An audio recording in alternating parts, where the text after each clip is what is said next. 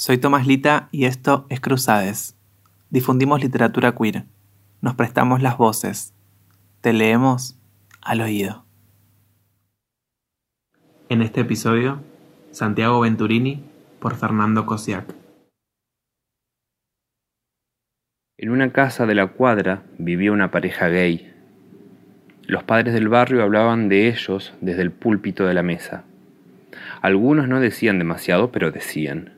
Por eso inventamos un juego para la siesta, tirarle piedras a la ventana de los putos.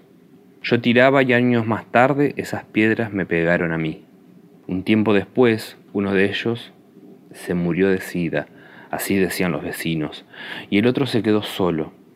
Ya no lo molestábamos, porque la viudez es siempre respetable, o porque le teníamos miedo a esa enfermedad. Un día se escapó de ese barrio de dementes, nos miró desde un auto, jugando en la calle, como los hijos salvajes de los salvajes. La casa sigue ahí, aunque la reformaron.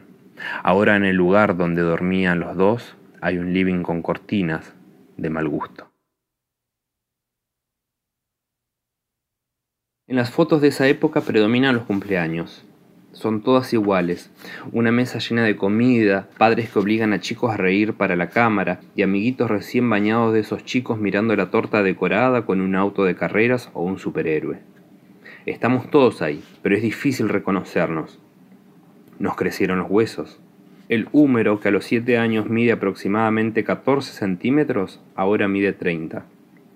Y algo pasó en el medio nos civilizamos en las escuelas, aprendimos a manejar tenedores y autos.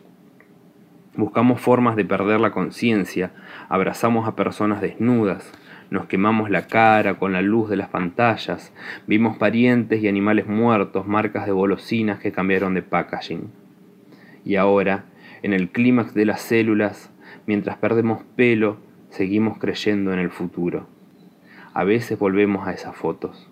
Por dos segundos Nada de todo esto pasó, hasta que el ruido de un auto o la voz de alguien nos traen de vuelta. Es el viaje más largo que podemos hacer y sin movernos de la silla.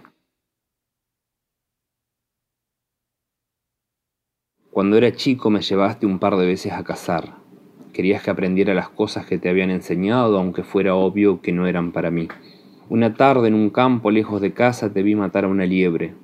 El sol nos lamía la nuca y los árboles esperaban la catástrofe y vos estabas duro contra tu rifle con un ojo clavado en ese bicho hasta que el disparo lo tumbó y el paisaje pudo respirar otra vez. Volvimos con el cadáver en el baúl de tu auto y unos días después masticamos animal en una mesa en la que eras el rey. Ahora no decís mucho en esta foto que encontré. Vestido con tu ropa de antes, me pareces tan indefenso como esa liebre, un hombre común que trabajó, construyó su casa, tuvo hijos, se separó de su mujer, hasta que un día alguien o algo a la distancia lo tumbó.